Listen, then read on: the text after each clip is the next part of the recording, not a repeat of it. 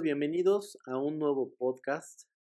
Madre Santa, no hemos terminado la temporada y ya empezaban a haber movimientos, rumores y sobre todo eh, predicciones de cambios en la posición de coreback en diferentes equipos para el 2021.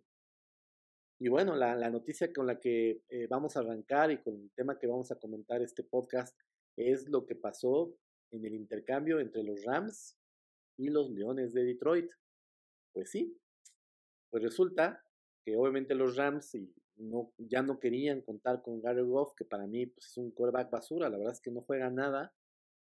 Y Matthew Stafford, que había pedido de la manera más atenta a, a los directivos de los Lions poder salir y facilitarles y tratar de conseguirles algo, pues la verdad es que les consiguió bastante, porque Matthew Stafford se está yendo a los Rams, por si no lo saben, eh, por a cambio de Gary Goff, una tercera del 2021, este, selección colegial, una primera y otra primera para 2022 y 2023, ¿no? Y esto, pues bueno, para los Rams es un upgrade en la, posición bastante positivo, ¿no? Jugando muy bien eh, por durante muchos años, muy consistente Matthew Stafford, pero pues no había tenido equipo, ¿no? Los, los, Leones de Detroit han sido un fracaso total en la manera de planificar sus equipos y Matthew se cansó. Pero Matthew, hablamos de 2020, en un equipo que ni siquiera llegó a postemporada y este tipo tuvo 4.084 yardas por pase, 23 touchdowns y 10 intercepciones un rating del 68.4 contra un 58.4 de Garrett Goff, con 3.900 yardas y algo muy similar, 20 touchdowns, 3 intercepciones. Ellos sí llegaron los Rams a, a lo que es postemporada, pero bueno, ahí nos dimos cuenta que la defensa es lo que los llevó a esa instancia.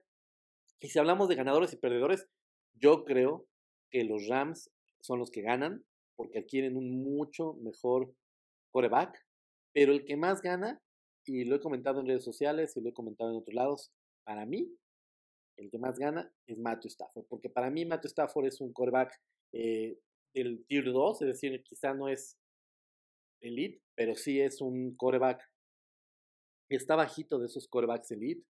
Y la verdad es que creo que aquí tiene muchas posibilidades de jugar postemporada, muchas posibilidades de poder llegar a un, a un, no sé, a lograr mejores objetivos en su carrera ahora que va a cumplir 33 años. Entonces, la verdad es que se, se me hace un muy buen cambio. Yo creo que les convenía a todos. Eh, Jared Goff eh, tenía 34 millones de dólares para este 2021 y 33 tenía Matthew Stafford en los Lions. Entonces, pues la verdad es que eh, ahí se hicieron un intercambio, digamos, muy parejo, pero positivo, ¿no? Eh, los Rams, si bien tendrán que perder algunos jugadores porque también están un poquito arriba del, bueno, un muchito más bien, unos 35 arriba del salary cap, y los Leones tienen menos 10, entonces también eh, seguramente tendrán que hacer algunos movimientos, ya después platicaremos de, en el off-season de otros movimientos en otras posiciones. Eh, después suena interesante la lista de, de, agentes libres, ¿no? Está, empezamos con Dak Prescott, porque el caso de Dak Prescott es muy importante. Él es agente libre actualmente, eh, seguirá haciéndolo hasta que llegue, tenga un acuerdo con, con, Dallas. Etiquetarlo como jugador franquicia le va a costar casi 37, 38 millones este año a, a los vaqueros de Dallas. Y yo, sinceramente, y lo he comentado en varios programas, no creo que Dak Prescott sea la solución. O sea, yo no creo que Dak Prescott vaya a llevar a la tierra prometida a estos vaqueros de Dallas. Y también está Andy Dalton como agente libre. Entonces, ¿qué va a hacer Dallas? ¿A quién va a elegir? Entonces, es una decisión súper difícil y también hay muchos otros quarterbacks que van a quedar libres y que otros que pueden llegar a ser negociados. En la misma lista de estos eh, agentes libres para 2021 está Jacoby Brissett, Michael Trubisky, Ryan Fitzpatrick, ojo, eh, para mí es un muy buen quarterback, ¿no? Nada más que pues, ya está grande el barbón, ¿no? Ya 39 años ya, ya le pesa, ¿no? Este, Tyro Taylor, Andy Dalton, Cole McCoy, Robin Griffin III, Cam Newton, ojo, Cam Newton es agente libre a sus 32 años, fracasó el experimento con, con los Patriotas, ahorita platicaremos de eso. Geno Smith, Blaine Gabbert, Brian Hoyer, Blake Bortz, o sea, ya puro muerto, puro muerto. Y ojo, dos de San Francisco, Nick Mullens y Josh Rosen, que no hicieron absolutamente nada, jugaron basura. Y ahorita hablaremos del caso de Jimmy Garapolo. Entonces la lista es enorme, enorme. Ahora, ¿cuál es el tema? ¿No? Hay muchos equipos que están en esa situación, ¿no? Y de los que dijimos, a ver, ¿cuáles son los más, los más eh, top de esos agentes libres? Dak, ¿no? Sin duda. Ryan, Fitzpatrick, Mitchell Trubisky y Ryan Fitzpatrick más porque es muy rendido, ¿no? Mitchell Trubisky que pues ya eh, el tiempo lo tenía, eh, se le estaba agotando en Chicago, pero creo que como un quarterback backup puede ser. Cam Newton que no sabemos si se va a retirar o dónde va a acabar, dudo que se quede en Inglaterra. Y Jacoby Brissett que no se me hace mal quarterback, pero también no ha dado el, el estirón. Y los demás pues prácticamente pues, no sirven para nada. Pero hay otro tema interesante en este caso, es que hay otros jugadores, así como pasó con Matthew Stafford, hay otros jugadores que pueden llegar a ser negociados. Uno de ellos, y quizá va a ser el pez más gordo de este offseason, es Deshaun Jackson. Él ya dijo, este, perdón, Deshaun Watson, disculpen.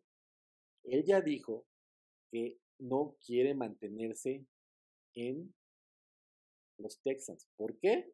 Pues porque mm, primero le quitaron a, a este a DeAndre Hopkins y aún así tuvo unos números bestiales el tipo. O sea, a pesar de eso, logró una temporada muy positiva, 4.823 yardas, 33 anotaciones y 7 intercepciones, 70%. O sea, este tipo sí lo pongo yo en esa categoría de elite.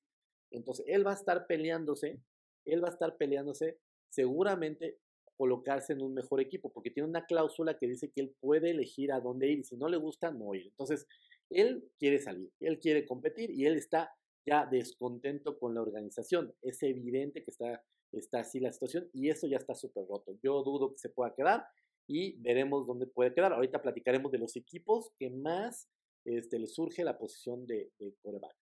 ¿Qué otros jugadores tienen o pueden llegar a salir? Eh, Jimmy Garapolo. O sea, Jimmy Garapolo no es la solución para San Francisco. Tienen que buscarle acomodo. Eh, creo que, o sea, dudo que algún equipo lo quiera porque no ha funcionado y se la pasa lastimado totalmente. Y Jimmy Garapolo les va a costar 26 millones de dólares si no se deshacen de él la siguiente campaña. Entonces, yo creo que ese es uno de los que se tiene que ir. Carson Wentz es el otro. ¿no? Carson Wentz le va a costar 34 millones a los eh, Eagles la siguiente campaña y Carson Wentz no ha estado a la altura, no creo que le den oportunidad, yo creo que se van a ir con este chico Horst y le tienen que buscar acomodo las águilas, ¿no? Entonces creo que ese es otro de los que posiblemente veremos moverse. Después, dentro de esta lista que tan grande que estamos platicando, están otros dos jugadores importantes. Uno de ellos es Matt Ryan. Matt Ryan también es de los caritos, ¿no? 40 millones para los Falcons. ¿Y qué ha logrado Matt Ryan? Llegar a un Super Bowl y perderlo de la peor manera con los Patriotas. El, el Iceman, como le dicen, ¿no? El pecho frío, de repente también le dicen, y se nos va a quedar ahí, no lo sé. Yo creo que los Falcons deberían buscarle un acomodo. Creo que Matt Ryan podría encajar en otro, en otro equipo, en otro esquema. Y ahorita platicaremos de qué otro equipo creo que puede encajar a Matt Ryan. Y dentro de esta lista de los que también se pueden mover, hay otros dos, aunque hoy ya hubo una noticia con respecto a el Big Ben de los Steelers. Big Ben tiene un contrato de 41 millones todavía, que fue de lo que firmó hace dos años. Es una locura. Big Ben no lo vale. O sea, Big Ben ya no tiene movilidad, no tiene brazo, no tiene edad, ¿no? A sus 39 años, no tiene para jugar ya eh, como titular. Y hoy publicaron que ya están hablando con él para reestructurar su contrato. Si se lo reestructuran, se va a quedar, se quedará un año más, pero los Steelers tienen que buscar un nuevo quarterback para el futuro porque los dos que tienen de suplente son una basura. Este chico Rudolph es basura.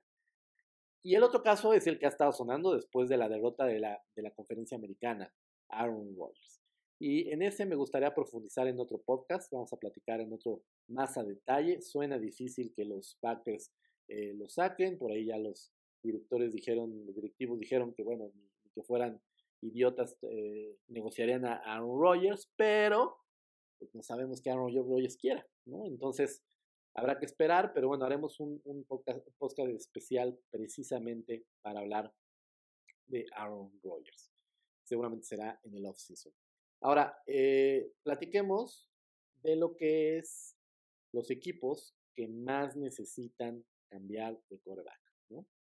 Uno, los Jets, ¿no? Sam Darnold no resultó, es un experimento fallido, no sé si Sam Darnold a lo mejor tenga una segunda oportunidad en algún otro equipo y a lo mejor pueda demostrar, pero aquí no funcionó. ¿Cuál es la ventaja de los Jets? Tienen el segundo pick del draft.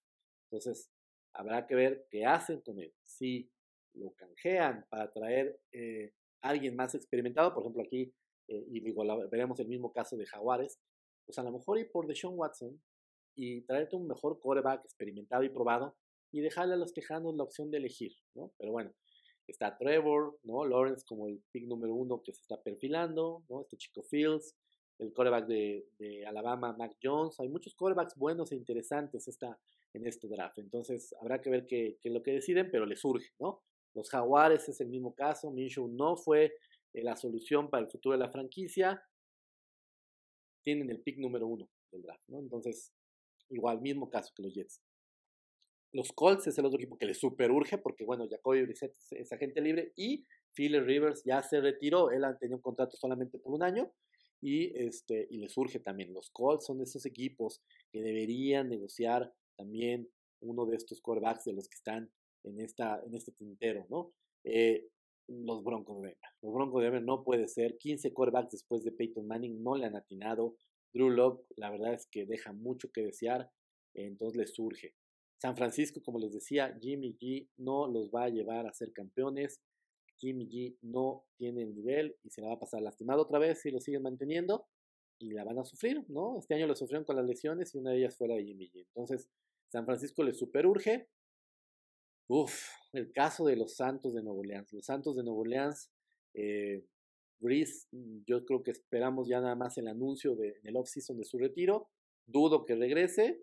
Él ya tiene un contrato con una cadena eh, americana para poder eh, transmitir partidos, ¿no? Comentarlos.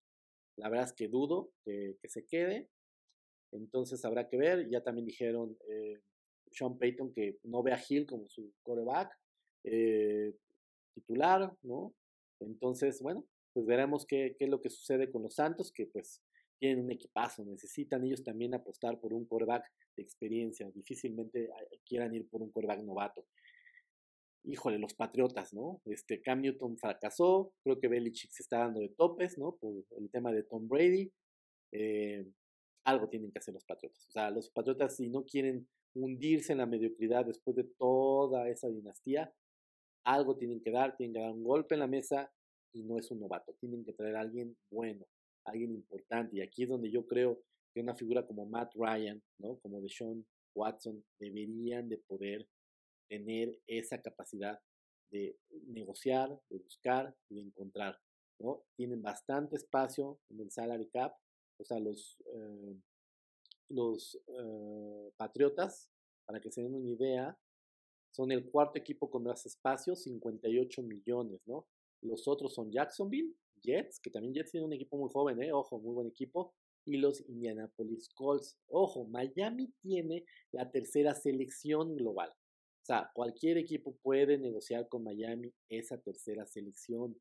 Entonces, se vienen muchas cosas, amigos, y creo que está muy interesante la situación de cómo se está moviendo el mercado de los eh, para la 2021. Y bueno, yo sigo creyendo que los Steelers también tendrían que hacer un movimiento, eh, quizás sí reestructurar la Big Ben, pero ya buscar negociar eh, con eh, alguno de los equipos de arriba, ir por un coreback novato que le aprenda a Big Ben un año, si Big Ben se lastima pueda debutar y si al futuro de la franquicia los Steelers tienen equipo, tienen defensa, tienen problemas de, tope salarial también, son de los más cargados, ¿no? Los Steelers deben menos 28 y creo que van a perder a muchos jugadores, ¿no? Como Dupree, como Juju Smith, pero pueden hacer un esfuerzo y buscar reestructurar a Big Ben, traer un mejor callback novato del draft. Ellos sí pueden traer un callback novato del draft y poder apostar hacia el futuro. Pero bueno, se, se acaba el tiempo. Tenemos muchos movimientos que se, seguramente se estarán viendo en las siguientes semanas y después analizaremos cuáles son los que se dieron. Hoy el más importante, pues ya está, es el de Matt Stafford a los Rams y Jared Goff a los Lions. Muchas gracias por acompañarnos y no se pierdan nuestro próximo episodio. Hasta la próxima.